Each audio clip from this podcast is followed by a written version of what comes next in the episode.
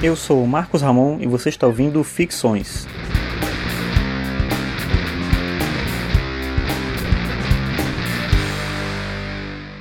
Esse é o episódio 68 e o tema de hoje é o presente contínuo.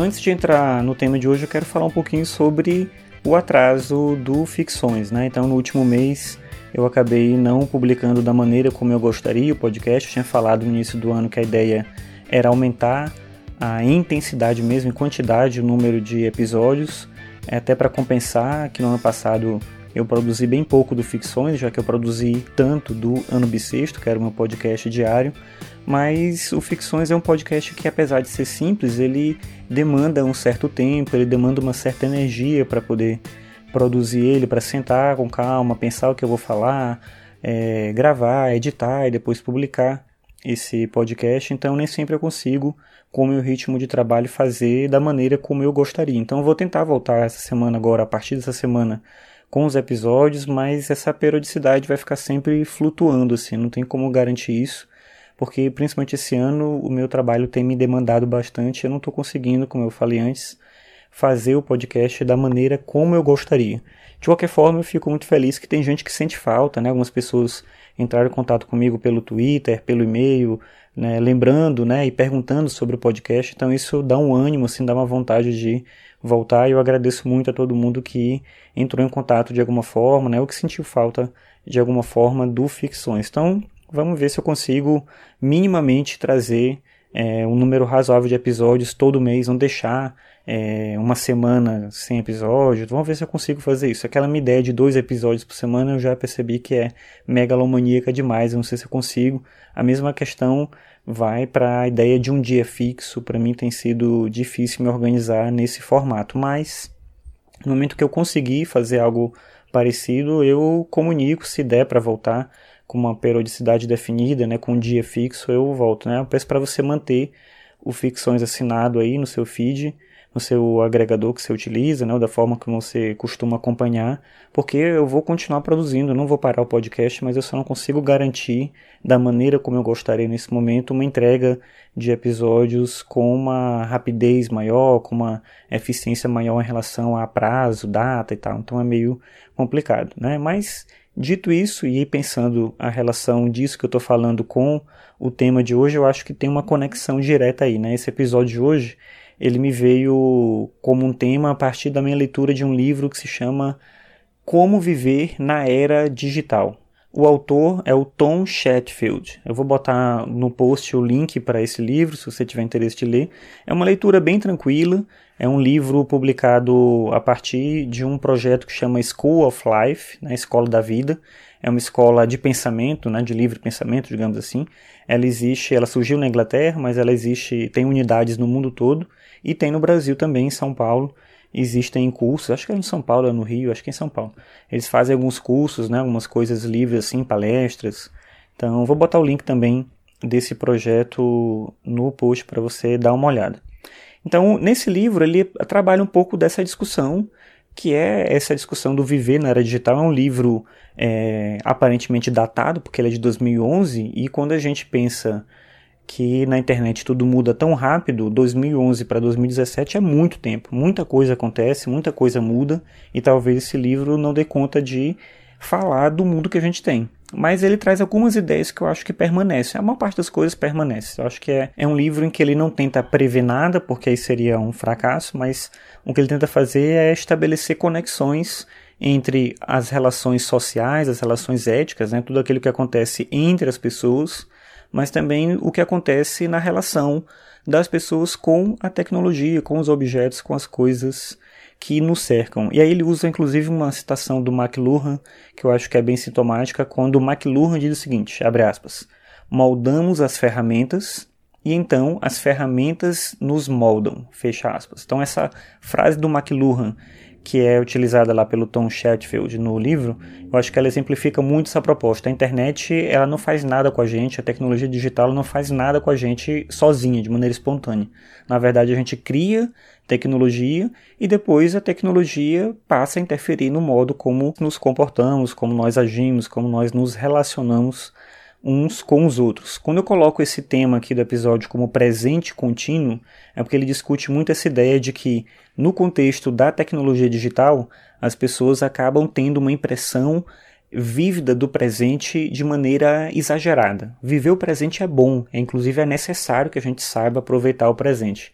Mas quando o presente é a única coisa que importa e o conhecimento de antes, né, a memória, todos os elementos do passado e também uma possibilidade de antever alguma coisa que vai acontecer para frente são desprezados, a gente acaba entrando num problema de ter um mundo em que as pessoas vivem muito e com muita intensidade só no contexto do efêmero, só no contexto do momento. E isso acaba gerando um certo problema. Então ele relaciona isso, por exemplo, com acesso aos bens culturais. Quando a gente lê um livro, quando a gente escuta uma música, a gente tem acesso ao mesmo material que outras pessoas. Então a gente está pensando em relações com produtos é, que existem né, desde antes da internet. Então ler um livro é ler o mesmo livro. Claro que cada pessoa pode ter uma experiência, pode ter uma compreensão daquele livro, mas todo mundo está tendo acesso ao mesmo material, digamos assim. Mas quando a gente acessa a internet, não é assim que acontece porque aí tem todo o sentido da personalização. O seu feed no Facebook ele é só seu, o seu feed no Twitter ele é só seu, a sua experiência no Instagram ela é só sua. A ferramenta, em tese, ela é a mesma, mas cada pessoa tem dentro ali do, da, do algoritmo, das configurações que você fez, das pessoas que você segue, das empresas com quem você se relaciona, você tem ali um ambiente que ele é único, que ele é só para você e isso faz com que você fique preso naquele contexto da sua percepção do mundo, da sua forma de compreender as próprias coisas com as quais você se relaciona, com aquilo que você pensa. Então, de alguma maneira, o padrão passa a ser eu comigo mesmo no presente. Eu estou olhando para mim, como se te, estar na internet fosse me ver no espelho. Obviamente, eu vou querer seguir coisas que eu gosto, eu vou me aproximar de ideias que me interessam e eu vou ficar cada vez mais girando em torno das mesmas coisas. Isso não é algo novo que ele está falando, na verdade, essa é uma, uma tese que tem sido repetida há muito tempo, mas isso não faz com que as pessoas mudem. Então, o fato de se reconhecer que isso existe, que as pessoas vivem numa bolha dentro da tecnologia digital, não muda o fato de que as pessoas ainda querem cada vez mais essa personalização da experiência e esse presente contínuo, viver o tempo todo no momento. Então, é, a gente, de alguma maneira, isso é curioso, é como se a gente estivesse ausente e presente o tempo todo. Você o tempo todo está sentindo que você é capaz de fazer uma série de coisas, é demandado por uma série de coisas, mas você não se vê responsável de fato por aquilo. Né? Poucas pessoas vão olhar para a internet e vão dizer: Ah, eu faço isso aí. Eu sou responsável por isso aqui que tem aqui, né? Se eu vejo muita coisa ligada ao discurso de ódio, olha, eu estou contribuindo para isso. Pouca gente se reconhece nesse tipo de coisa. A gente se vê como espectador. Então a gente quer se encarar como alguém que é o espectador. Eu estou ausente, eu só estou olhando. Mas claro que a gente está intervindo também. Então, quando a gente julga que é importante, que a gente é de alguma maneira relevante, a gente toma para gente o fato de que não, eu sou presente sim. Eu estou influindo, eu estou ajudando a decidir, eu estou produzindo algum conteúdo aqui, então a gente fica o tempo todo nesse jogo de estar ausente e de estar presente. Isso tem muito a ver com, de novo, aquela metáfora do espelho. A internet é como se fosse um espelho em que eu estou me olhando e eu só quero me olhar da melhor forma, eu não quero me ver de uma maneira ruim. Então eu fico fugindo quando isso me agride e fico me buscando quando aquilo me agrada. Ao mesmo tempo, essa ideia do ausente presente tem a ver também com a maneira é, com a qual a gente se relaciona com os produtos. Por exemplo, ouvir um podcast como esse aqui. Então, quando eu publico esse podcast lá no site e ele chega de alguma forma no seu smartphone ou no próprio navegador onde você escuta, eu não tenho como garantir qual é a forma que você vai receber ele, de que maneira você vai ouvir esse podcast. Provavelmente, eu acho, você está ouvindo esse podcast fazendo alguma outra coisa. Então, você está na internet enquanto você está ouvindo o que eu estou dizendo, você está lavando louça, você está fazendo uma caminhada, você está no ônibus ou no metrô, você está, sei lá, fazendo alguma coisa, eu imagino. Você não está, provavelmente, você não está parado só ouvindo o podcast. Eu acho que é pouco provável que isso aconteça, não é impossível, obviamente. Mas esse é o aspecto interessante. Cada um tem uma experiência personalizada, cada um tem uma forma de se relacionar com esse produto. Então, quando eu disponibilizo esse podcast para você, não tem mais controle de como ele chega a você, do que você vai interpretar daquilo que eu estou dizendo, para quem você pode eventualmente divulgar, compartilhar isso. Então, de alguma maneira, todo mundo se torna comentarista, todo mundo se torna um curador no sentido de ajudar a difundir, divulgar ideias, todo mundo se torna um narrador. Todo mundo tem esse poder de influir, de ajudar a decidir, de ajudar a divulgar ideias. E quando a gente tem esse poder, talvez a gente não tenha a dimensão da importância disso.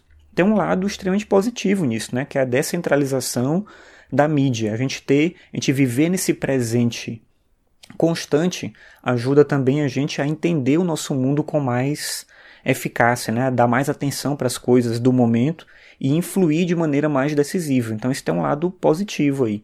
Não tem só a televisão fazendo o discurso dela, o jornal impresso fazendo o seu discurso. Não, cada pessoa pode, de alguma forma, dentro das suas limitações, enunciar aquilo que acredita, defender as ideias e as suas convicções, né? De alguma maneira, todo mundo pode fazer isso. Mas aí tem um lado negativo, de alguma maneira, que é o fato de que não necessariamente a gente está preparado para fazer isso.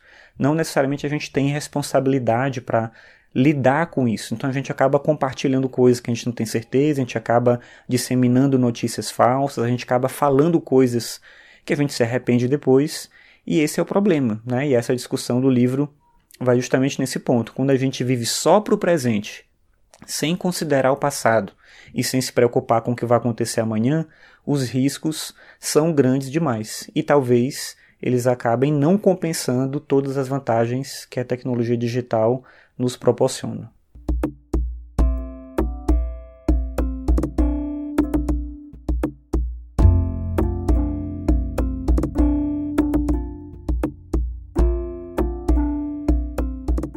Obrigado por ouvir mais esse episódio. Esse foi o episódio 68 do Ficções. Você pode acessar todos os episódios em marcosramon.net barra ficções. Você pode também ler meus textos em arcano5.com.br. Então é isso, obrigado pela sua audiência e até a próxima.